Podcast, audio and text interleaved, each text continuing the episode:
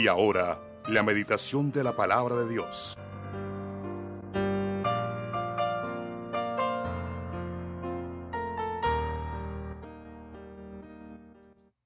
Bueno, mis hermanos, en esta mañana seguimos aquí con los discípulos obedientes. Bueno, yo también quiero en esta mañana invitar a los amigos. Ellos también, eh, ellos también son personas que han estado escuchando el Evangelio. Pero si no se ha podido arrepentir todavía, no ha podido llegar a los pies en arrepentimiento y en fe a Cristo Jesús, pues todavía le falta un poco. Y digamos que un pocote.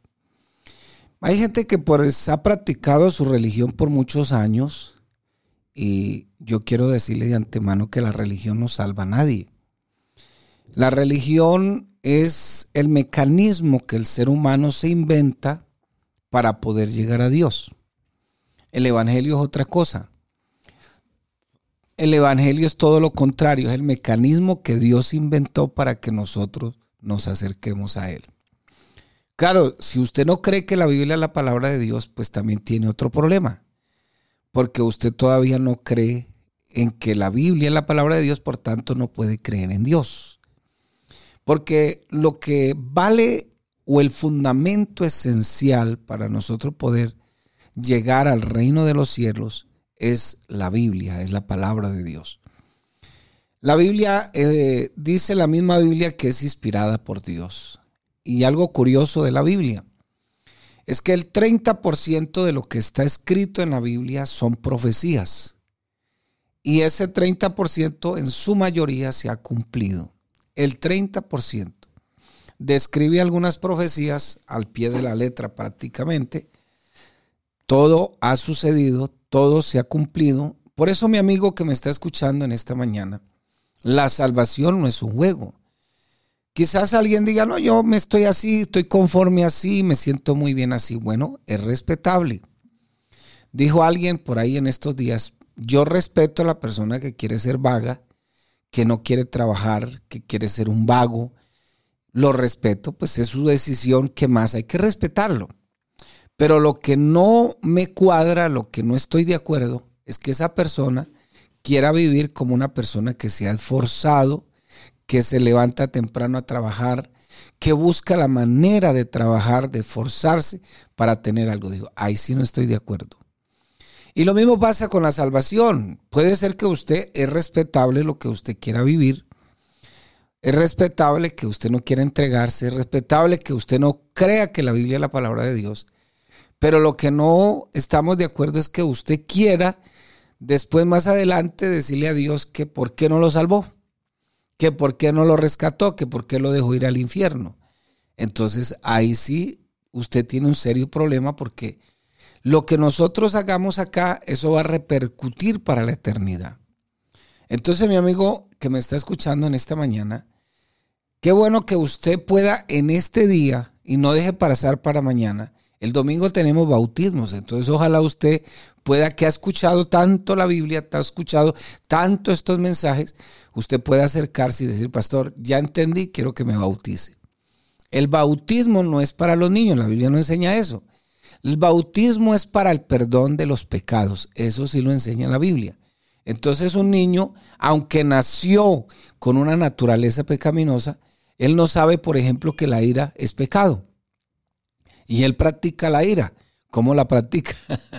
la mamá no le pone la lechecita materna a tiempo, se le sale el mal genio, se le sale la ira y tira uña y grita y se revuelca. Pero él no sabe que eso se llama ira. Por eso no se le puede juzgar y por esa sencilla razón, él todavía no tiene que arrepentirse y no tiene que ir a Cristo Jesús para el perdón de sus pecados. En cambio, el que sabe hacer lo bueno y no lo hace, la Biblia dice que le es pecado. Si usted sabe que leer la Biblia es lo que le conviene y no lo hace, ya está pecando. Si usted sabe que tiene que venir a Cristo en arrepentimiento y fe y no lo hace, ya está pecando.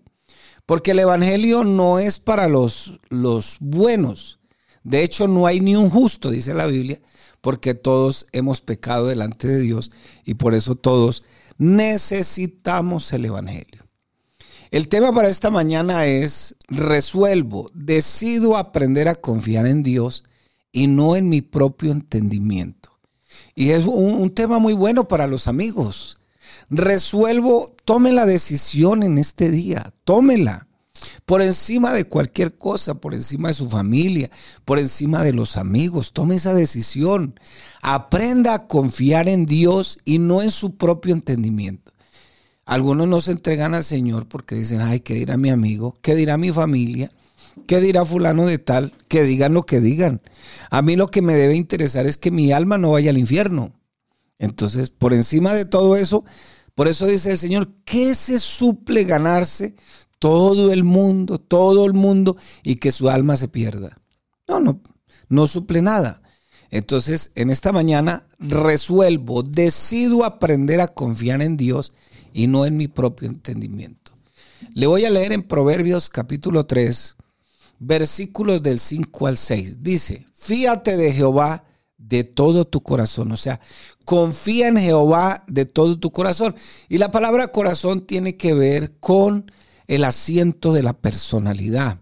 No es solamente con ese corazoncito que bombea sangre y que a veces lo ponemos como algo emocional. No, Aquí tiene que ver con su espíritu, con su alma, con su cuerpo, con sus emociones, con su conciencia. Tiene que ver con todo el ser. Por eso le estoy diciendo todo el asiento de la personalidad. Entonces, fíjate, confía. Por favor, ponga su prudencia en Jehová de todo corazón y no te apoyes en tu propia prudencia, tu propio intelecto, tus propias ideas. Es que yo pienso así y creo que esto es así, creo que no. Por eso hay que leer la Biblia, hay que practicar la Biblia. Reconócelo en todos tus caminos. ¿Y a qué se refiere la Biblia cuando dice en todos sus caminos? Pues se está refiriendo a cómo estás manejando tu vida matrimonial. ¿Estás en fornicación o ya te casaste? Ah, o estás en adulterio. O de pronto estás cometiendo actos pecaminosos que el Señor no aprueba, la atsivia, etcétera, etcétera. Entonces, reconócelo en todos tus caminos, en el camino de tu matrimonio, de tu sexualidad. Entonces, novio, los que son novios, ¿están legalmente constituidos como matrimonio? Bueno, ¿estás disciplinando a tus hijos como Dios manda en la Biblia? Estás estorbándole a tus hijos como Dios manda la Biblia. Ahí dice, reconócelo en todos tus caminos. Estás manejando tu mayordomía, o sea, tu economía, como lo enseña la Biblia. Estás manejando tus relaciones con las demás personas, como lo maneja la Biblia. Dice la Biblia que ni los borrachos, ni los adúlteros, ni los fornicarios, ni los idólatras, etcétera, etcétera, entrarán en el reino de los cielos. Entonces, ¿cómo estás manejando tu cuerpo? ¿Estás consumiendo drogas, alcohol? ¿Estás gastando el dinero de tus hijos en, prostitutas? ¿De pronto gastando el dinero de tus hijos en, en cerveza, en trago, en alcohol, como decimos por acá, en bolegancho, en lugar de darle eso a tus hijos? Y que ellos vivan bien para la gloria del Señor. Entonces dice, reconócelo en todos tus caminos, lo estás reconociendo y Él enderezará tus veredas. No, es que así estoy bien y, y ahorita con este tema es mejor no casarse para no perder el hogar. Eso es lo que cree el hombre, pero Dios piensa otra cosa. Entonces, ¿por qué no decir en esta mañana, conmigo, ojalá usted está ahí al lado. Señor, decido aprender a confiar en Dios y no en mi propio entendimiento. No sé qué entiendes tú de la Biblia, no sé qué entiendes tú del Evangelio, no sé qué entiendes tú de la vida con Dios, no sé qué entiendes tú, pero estás confiando en ese propio entendimiento que a la final no está basado en convicciones, sino que está basado en emociones. Bueno, en esta mañana yo te invito a que reconozcas al Señor y aprendas a confiar en el Señor y no en tu propio entendimiento. Y la orden de Dios es, por favor, confía en el Señor con todo tu ser. No dependas de tu propia capacidad, tu propio conocimiento. Busca la voluntad de Dios en todo lo que hagas y Él, Él te mostrará el camino que tú debes tomar. Y creo que el mejor camino que hemos tomado es el Evangelio. El Señor dijo, yo soy el camino, yo soy la verdad, yo soy la vida. y le hemos escogido. Nadie viene al Padre, no dice nadie va al Padre, dice nadie viene al Padre si no es por mí. ¿Por qué?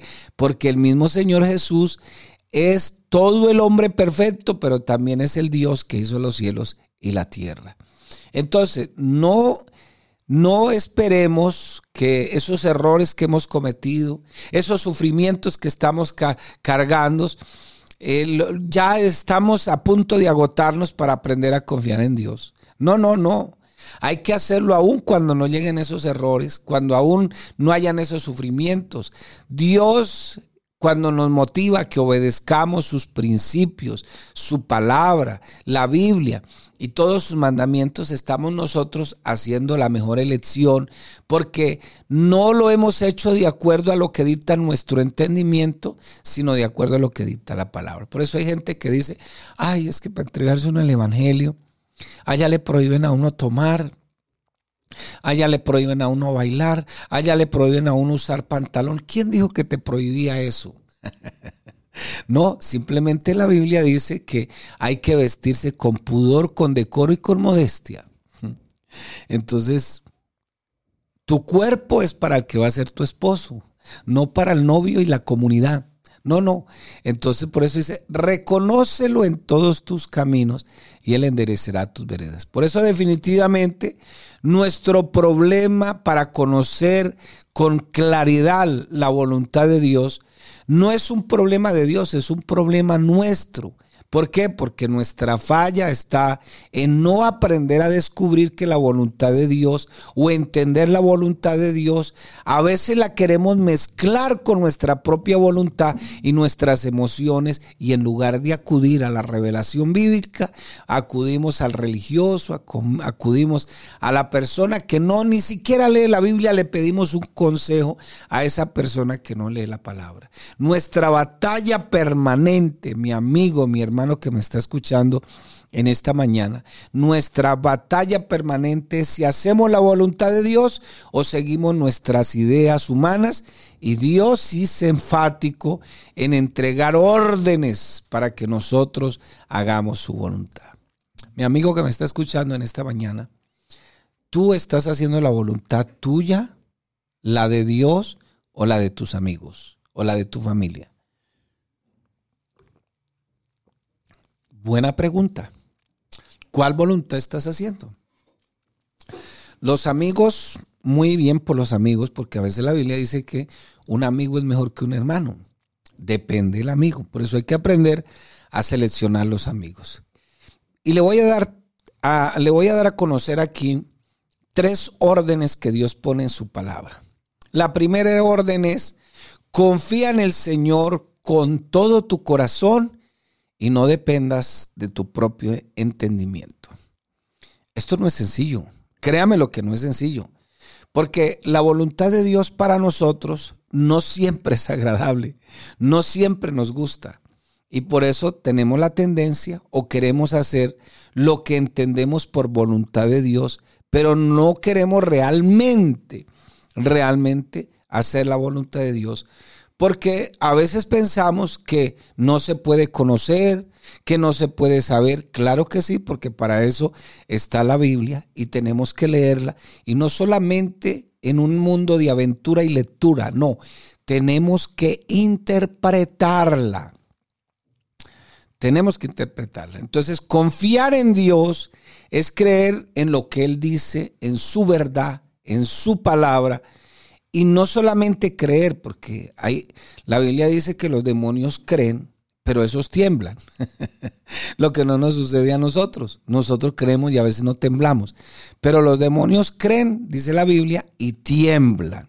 Tiemblan, creen que Dios es uno y tiemblan, dice la palabra. Entonces nosotros, eh, nosotros creemos, de pronto creemos que la, la voluntad de Dios no se puede aprender, que Dios no dice la verdad pero sí está revelada su voluntad en la palabra de Dios y tenemos que actuar conforme a esa verdad. De pronto si tú ves algún cristiano todavía por ahí, dice, no, pero es que uno para convertirse, mire, es que ese es muy hipócrita. Es que ese mire como actúa, ese mire como no sé qué, puede ser cierto.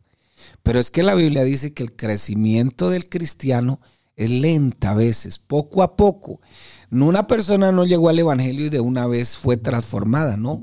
El que lo va transformando es el poder de la palabra. Entonces, el peligro está en que en lugar de confiar en Dios, en lugar de confiar en su sabiduría, en lugar de confiar en su ciencia, nosotros confiamos en lo que creemos, en nuestras ideas y en lo que pensamos y en lo que a veces piensa la sociedad.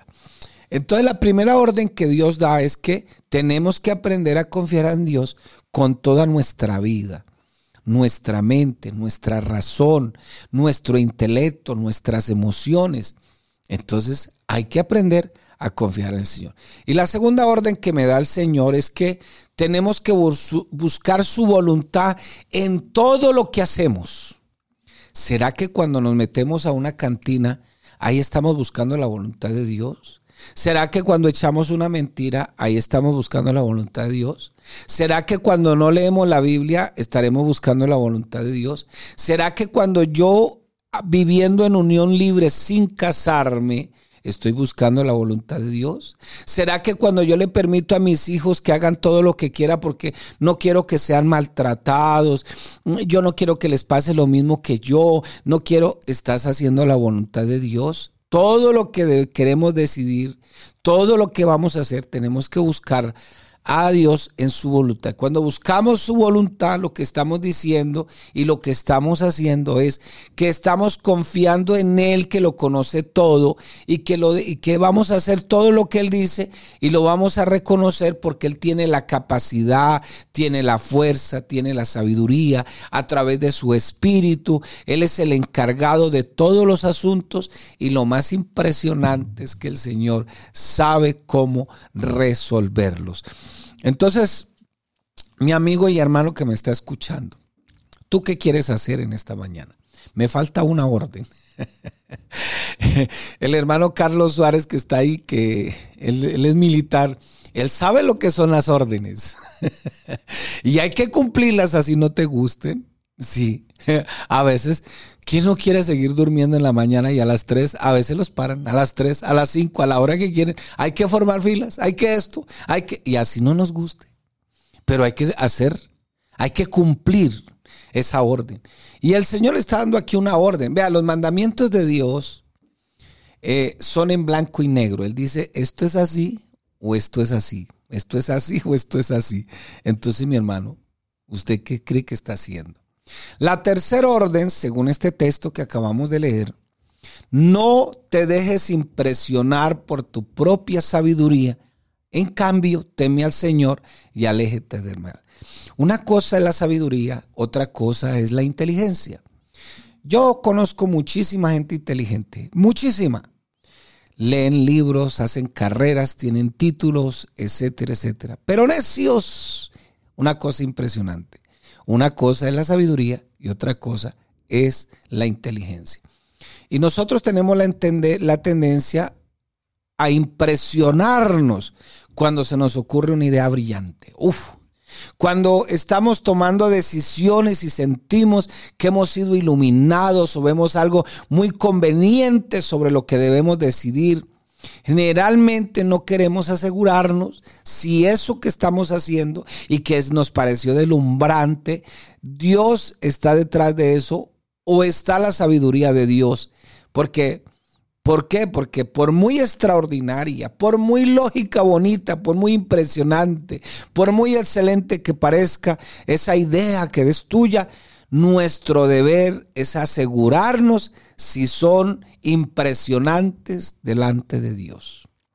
Uy, pero ustedes sí se han vuelto fanáticos. Uy, no, no, no, no, no, no, no. Impresionante. Qué fanatismo. Todo Dios, todo Dios.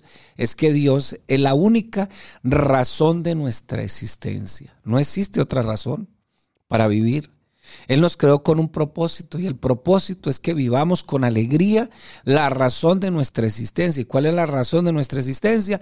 Que vivamos para Dios, para su gloria, que en todo lo que nosotros hacemos, Dios nos ha permitido. Eso no quiere decir que no te vas a divertir, que no vas a ir de vacaciones, que no mires Netflix. no, no, claro. Dice la Biblia, todo me es lícito. Claro está que la Biblia hace una aclaración, pero no todo me conviene. No me conviene cuando, cuando eso que, que es lícito y que la Biblia no lo prohíbe, te quiera esclavizar. Si la telebovela te esclaviza para no ir a un culto, ya tienes un problema serio. Si ese novio tuyo que tiene y de pronto está inconverso, no quiere que vayas al culto y ya te está esclavizando, te estás volviendo un idólatra. Entonces, no es que Dios no quiera que tú te diviertas. Dice la misma Biblia que todas las cosas fueron hechas para nosotros. Pero ojo, que eso que tú, esa diversión, todo eso, no vayas a caer ni en el narcisismo ni en el hedonismo y a la final te vuelvas idólatra de ti mismo y de todo lo que a veces sale por ahí en las redes y todo eso. Cuidado con eso. Y en lugar de confiar en nuestra propia inteligencia, Dios nos dice que antes de tomar cualquier decisión, nosotros debemos tener temor a Dios, eso se llama sabiduría, y nos alejemos de todo lo que quiera influenciarnos y sobre todo obstaculizar el cumplimiento y la comunión con Dios. Mi amigo, esto es para ti también en esta mañana. No sé qué está, qué está impidiendo que tú le entregues la vida al Señor. No sé. Tus amigos, la religión, lo que tú piensas, ¿qué dirán? ¿Qué van a decir? Que digan lo que digan. Vea, eh, yo me he sentado aquí con el Consejo de Paz de la ONU, del gobierno. Nos hemos sentado a charlar. Y sabe que hay una frase que me llamó la atención y la frase que ellos usan es que para que haya paz en Colombia hay que respetarle la manera de pensar a las personas. Oiga, las piedras hablando, usted puede creer eso, hermano. Y por eso digo, respetamos todo lo que la gente piensa, pero yo sé que tú allá en el interior y todo lo que me están escuchando a través de la radio, yo sé que usted quiere entregarle la vida al Señor. Pero entonces, como está el, amigo, está el vecino, vecino. Vea, aquí estaba, aquí está viniendo un, señor. Él, él, vino para la campaña, se llevó su Biblia, pero siguió viniendo. Dejó de venir por unos días. Entonces un hermano lo abordó y le preguntó, bueno, ¿y qué pasó? Dijo, no, es que me estaban diciendo que para qué vengo, que eso el infierno no existe, que la gente a medida que se va muriendo se le acaba todo, pero no, no, yo vengo a la iglesia mejor. se da cuenta. Oiga, yo creo que si la gente fuera verdaderamente amiga de uno, se alegraba porque uno se convierte al Señor. Menos problemas para esta sociedad, menos problemas. Pero la gente le incomoda. Entonces, ¿qué quiere decir eso? Que hay una contraparte que no quiere que tú te entregues al Señor. ¿Cómo lo llama la Biblia? El diablo. Satanás es el que anda interesado que tú te vayas al infierno con él pero el Señor quiere tu vida para Él y Él da garantías de una vida abundante para la gloria del Señor. Entonces, ¿en quién estás confiando? ¿En ti? ¿En los amigos? ¿En quién estás confiando?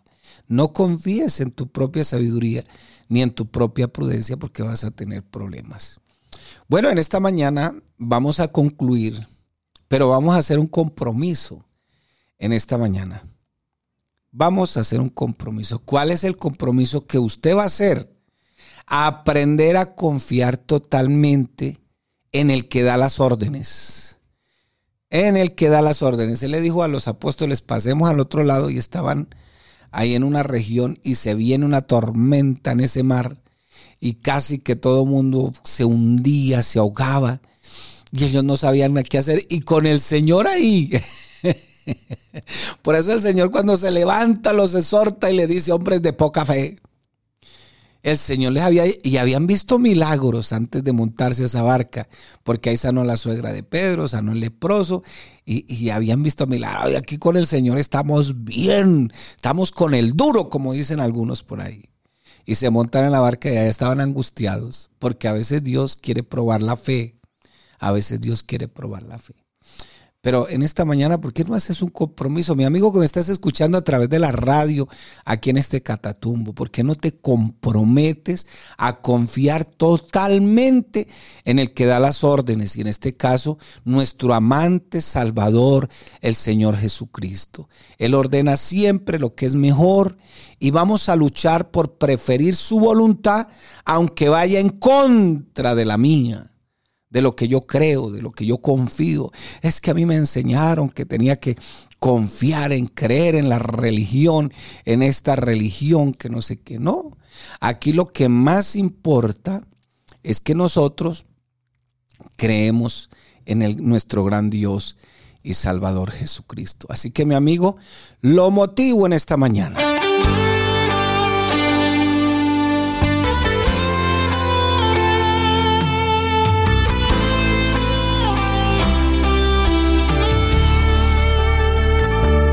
Faltaba todo.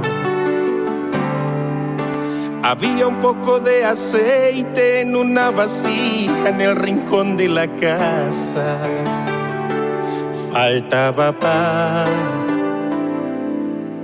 Y quien miraba en el fogón no encontraba leña, ni fuego, ni brasas. Viuda sin nada, viuda sin nada el pueblo así le hablaba, faltaba amigos, apenas unos enemigos, ciertos cobradores se aproximaban y otros así le hablaban. Queremos llevarnos tus hijos a ser los esclavos y ella lloraba. Viuda sin nada, viuda sin nada. El pueblo así le hablaba. Más. Dios la vio a ella llorando y se conmovió. E hizo que ella se acordara del profeta allí entonces vino una viuda en busca de Eliseo. Vamos, dijo el profeta, sí. Dios ya me habló a mí que te va a bendecir y va a cambiar tu historia a partir de ahora. Traiga más vasijas porque el aceite él va a multiplicar hasta transbordar. Ahora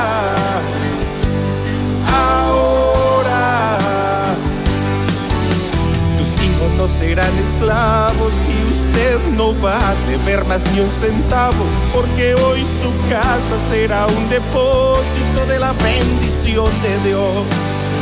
Todo lo que faltaba ahora va a sobrar, la viuda que lloraba ahora va a cantar, la que no tenía nada ahora tiene todo los que le cobraban le van a pagar. El fogón que era frío ahora está quemando. El granero vacío está transbordando. Quien te vio sufriendo ahora está viendo a Jesús bendiciéndote. Ahora.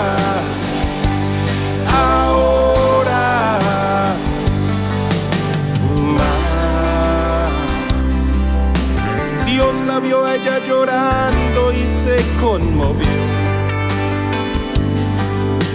E hizo que ella se acordara del profeta. Entonces vino una viuda en busca de Eliseo.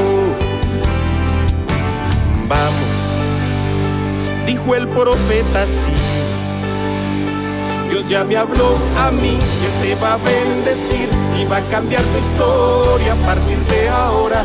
Traiga más vasijas porque el aceite él va a multiplicar hasta transbordar. Ahora, ahora,